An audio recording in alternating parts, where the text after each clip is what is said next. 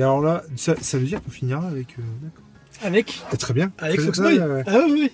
Très bien. Alors donc, V pour Vendetta. Alors là, ça va être. euh, alors, c'est du lourd. Ça, c'est clair. Oui, hein. bah oui, c'est, regarde. C'est du lourd. C'est aussi, c'est pareil, c'est de la collection urbaine. Ça doit valoir. dans Vertigo, les-. Ouais. C'est ça. Vertigo? Ah Ouais. ouais, c'est Vertigo. Ouais. Je crois que c'est Euh, un des premiers titres de Vertigo. Je sais pas, je, sais pas. Mais tu vois, ça m'éclate, quoi, parce qu'il y a certains Batman, ils sont aussi. euh, je euh, le, le, voilà. Le problème, c'est que c'est pas cru. Il n'y a pas de. J'ai pas souvenir de, de sang, de. Il y a beaucoup moins de sang, par exemple, que dans le Man Logan. Il y a beaucoup moins de. de, de- comment dire de, du sang, du molar, du crachat, quoi. Tu vois ce que je veux dire? C'est beaucoup moins sale. Bah, dans- c'est, euh, le- la vie qui est sale. Le personnage, le personnage de V, euh, Mais- il est, euh, il, est, il, ouais, est- il il a, est chic, quoi. bah, on, on va pas vous spoiler, mais le personnage en lui-même, cré- la création du personnage, pourquoi il est devenu V, Mhm. ça explique pas pourquoi il est euh, si épuré, Alors, si tu vois, pur, si. alors, euh, alors, ju- juste- moi je trouve. hein. Non mais euh, complètement, mais alors justement en fait V, alors ça c'est pareil, hein, pour ceux qui l'ont pas lu, il n'y a pas de spoil, euh, on ne connaîtra jamais son visage, on ne le verra pas, et j'ai eu très peur pendant tout le comics qu'on le voit, et on ne le voit pas, et c'est logique, enfin il n'y a pas de souci. Ceux qui, je comprends pas ceux qui peuvent euh, être déçus de ça, tu vois. Mais euh, alors en même, c'est très bizarre parce que pendant le truc, je me suis dit, oh mince, j'aurais bien voulu, parce que en gros on explique comment il est devenu V sans le voir. Euh, plusieurs fois, je me suis dit, ah merde, j'aimerais bien savoir, euh, j'aimerais bien savoir plus qui c'était, comment. Et au final, après la lecture, par contre, je me suis dit, bah non, en fait, c'est carrément bien. Il le dit lui-même, V, c'est une idée, en fait. Ça représente, Ça représente une idée, ouais. une idée, l'idée de justice, l'idée de, tout ce qui va à l'encontre des, des, des extrêmes.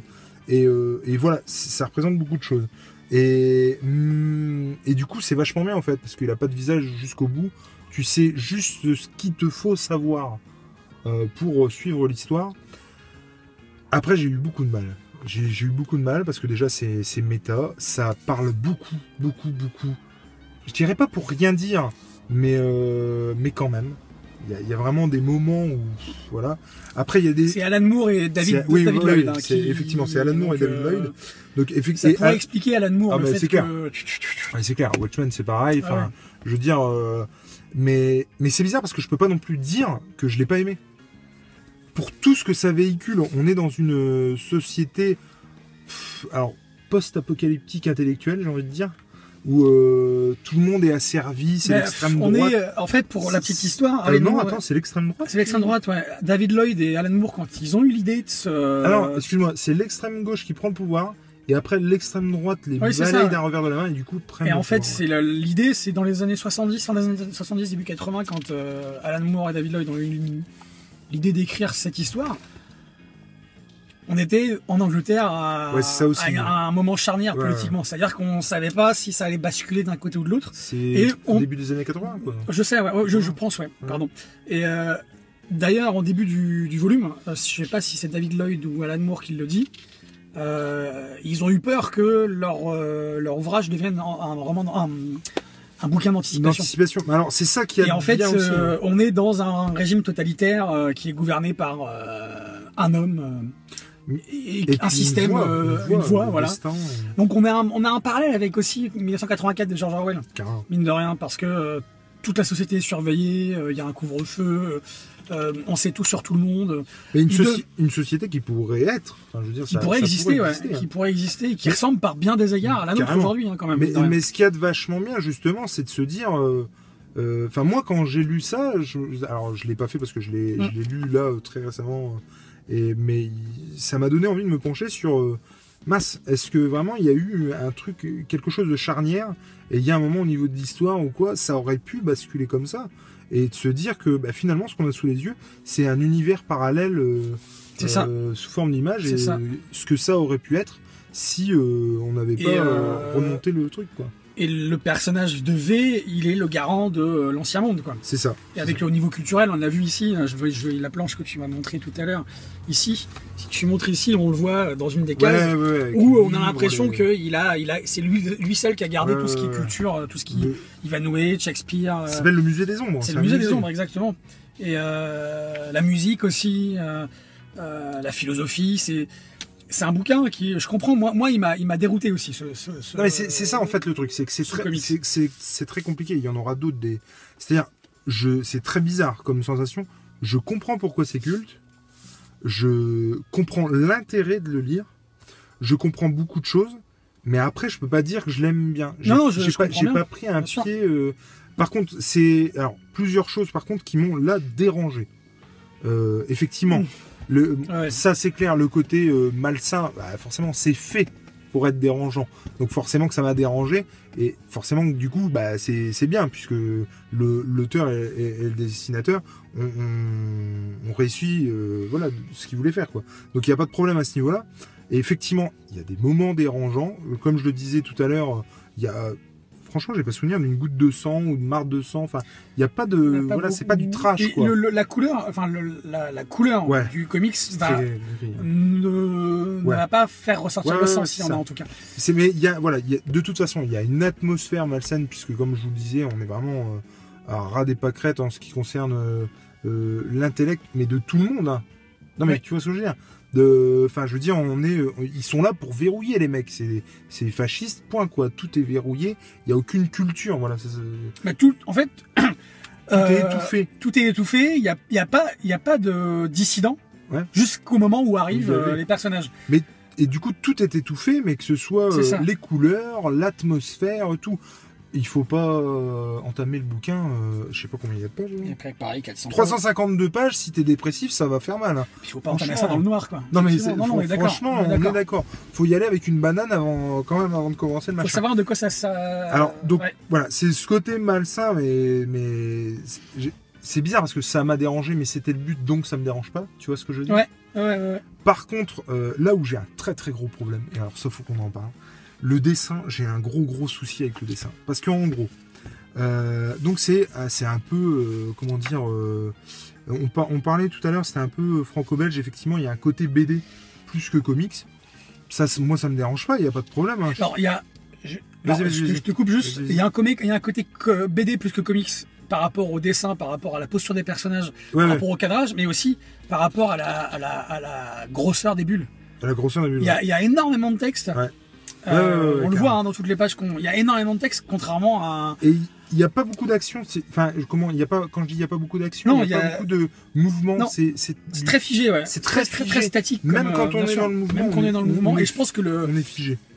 C'est ça, voulu. c'est voulu Je pense que c'est voulu par, euh, par Eloyd, ouais. Mais c'est ouais, c'est et, et ouais, non, moi là où j'ai des problèmes au niveau du dessin, c'est que vraiment plusieurs fois dans dans, dans le dans le comics, euh, je me suis dit mais mince, euh, attends, c'est ce personnage-là, je trouve vraiment que les personnages ont, ont, ont un faciès très Ouais, Il y a 400 personnages qui ouais. sont pas très qui- différenciables. qui sont ouais. voilà qui sont pas très différenciables différenciables et il y a vraiment des moments où je me suis dit mais attends c'est elle c'est lui c'est quoi c'est qui?